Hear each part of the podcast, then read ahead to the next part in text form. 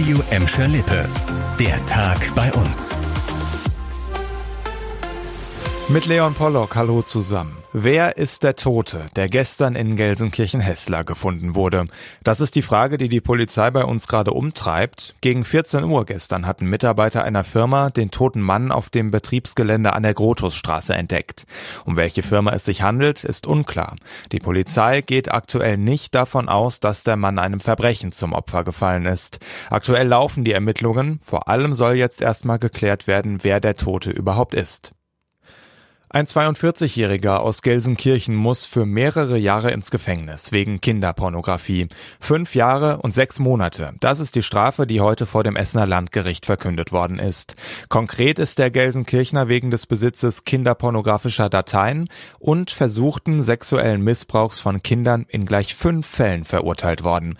Insgesamt dreimal hatten Ermittler die Wohnung des Mannes durchsucht. Und selbst als das Verfahren schon lief, soll der Mann weiter Bilder gesammelt und Chats gestartet haben.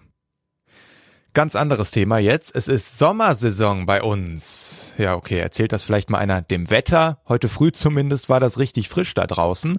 Aber die Gladbecker unter euch interessiert das wahrscheinlich überhaupt nicht. Das Gladbecker Freibad, das hat nämlich ab heute Genau, Sommersaison. Und um 7 Uhr morgens ist der Schwimmbetrieb gestartet. Erstmals wieder unter freiem Himmel.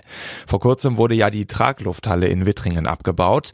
Aber kalt schwimmen soll ja auch gesund sein.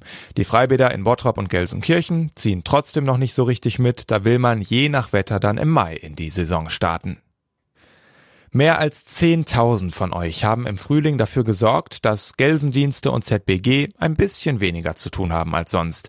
Gladbeck putzt bzw. GE putzt, also die gemeinsamen Saubermachaktionen in den Städten, haben ja zuletzt alle Rekorde gebrochen. Und jetzt ist auch endlich klar, wann Bottrop putzt stattfindet. Die Anmeldung ist zwar noch nicht freigeschaltet, aber den 28. Oktober könnt ihr euch schon mal vormerken. Warum erst im Herbst? Tja, aus Vogelschutzgründen, sagt die Best. Die stellt euch Handschuhe und auch Müllsäcke zur Verfügung und dann sind am Ende des Tages Stadt, Parks und Spielplätze sauber und ihr hoffentlich richtig glücklich, was Gutes gemacht zu haben. Das war der Tag bei uns im Radio und als Podcast. Aktuelle Nachrichten aus Gladbeck, Bottrop und Gelsenkirchen findet ihr jederzeit auf radio und in unserer App.